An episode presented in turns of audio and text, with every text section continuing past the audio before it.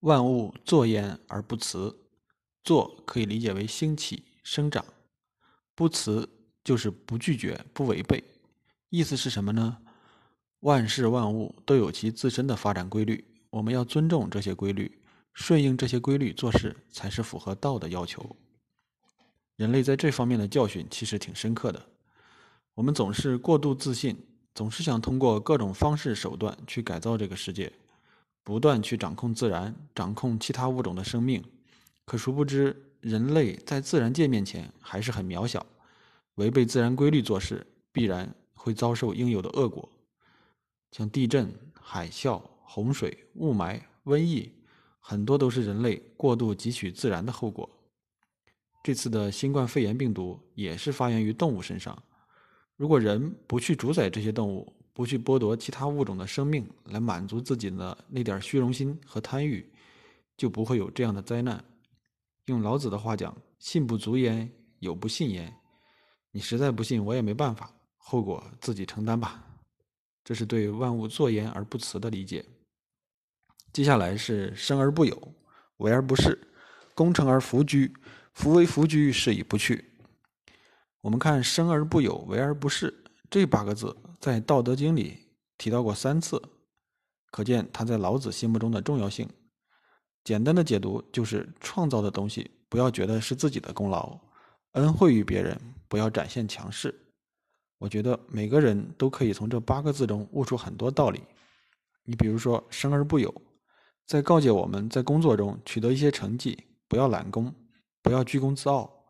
我身边也有这样的同事，公司一个大项目做成了。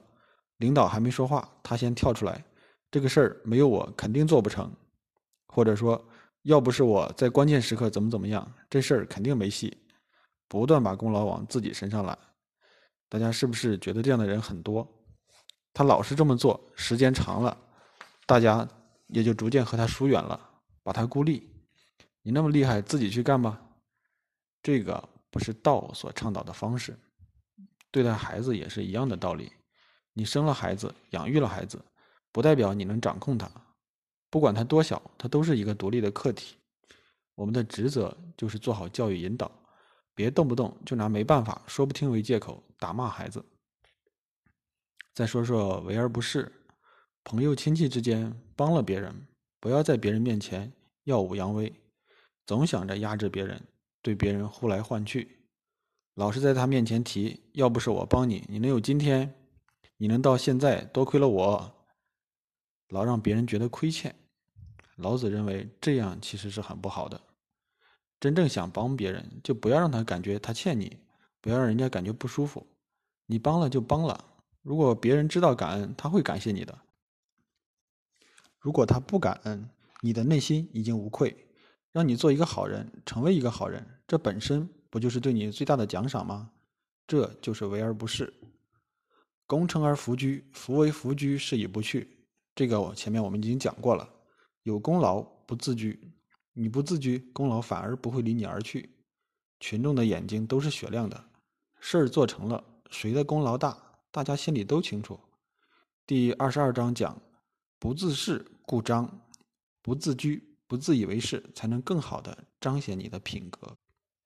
如果他不感恩，你的内心已经无愧，让你做个好人。成为一个好人，这本身不就是对你最大的奖赏吗？这就是为而不恃。功成而弗居，夫为弗居，是以不去。前面讲过了，有功劳不自居，你不自居，功劳反而不会离你而去。群众的眼睛都是雪亮的，事做成了，谁的功劳大，大家心里都清楚。第二十二章讲，不自恃故彰啊，不自以为是，才能更好的彰显你的这种品格。和“夫为夫居，是以不去”说的都是一个道理。好了，第二章就讲完了。我们来一起回顾一下。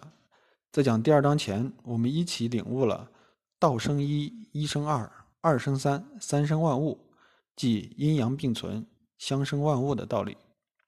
然后是“天下皆知美之为美，斯恶已；皆知善之为善，斯不善已。”美和恶、善和不善是相互并存、相互转化的。接下来是一串阴阳两个方面的具体表现。有无相生，难易相成，长短相较，高下相倾，音声相和，前后相随。这也是《道德经》的总纲。理解了这六个方面，《道德经》的精髓也就掌握了。所以我们花了很大的篇幅和时间去解读这六个词。接下来是以圣人处无为之事，行不言之教，强调无为的作用，不多为，不乱为。不但要言传身教，更要身体力行。万物作焉而不辞，告诫大家要按照道的规律去做事。生而不有，为而不恃，功成而弗居，夫为弗居，是以不去。告诫我们不要居功自傲，不要自以为是，才能有更好的存在状态。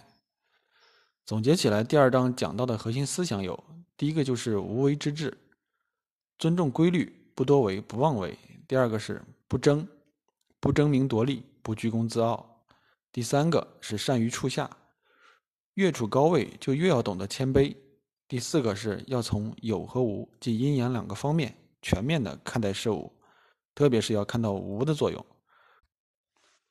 如果这几个核心思想都理解了，恭喜你，已经推开了老子说的众妙之门，可以登堂入室了。好了，今天的分享就到这儿，我们下期再见。